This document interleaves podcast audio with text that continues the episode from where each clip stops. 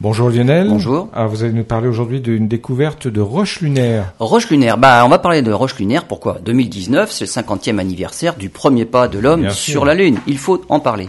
Et lors des missions Apollo, les astronautes américains ont ramené sur Terre des roches lunaires. À partir de l'analyse des roches, les scientifiques ont pu établir une loi qui relie le taux de cratérisation d'un astre et l'âge de sa surface. Une loi qu'on peut même étendre à d'autres astres comme Mars ou aux satellites des planètes géantes.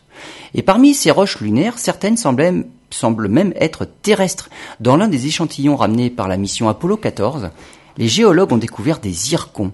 Lors de la formation des objets du système solaire, des zircons peuvent se former sur la Lune, mais à des profondeurs de l'ordre de 90 km. Déjà, les impacts de météorites ne semblaient plus assez importants à ce moment. Par contre, sur Terre, les conditions de formation de zircon se trouvent à seulement 20 km sous la surface. Et certains impacts, à l'époque de l'AD1, peuvent excaver le sol jusqu'à ces profondeurs. Ce sont donc des roches terrestres que les astronautes d'Apollo 14 ont ramenées sur Terre. L'une des roches terrestres les plus anciennes, de plus de 4 milliards d'années, éjectée sur la Lune à la suite d'un impact sur Terre. N'oublions pas qu'à cette époque reculée, la Lune se trouvait bien plus près de la Terre qu'elle ne l'est maintenant.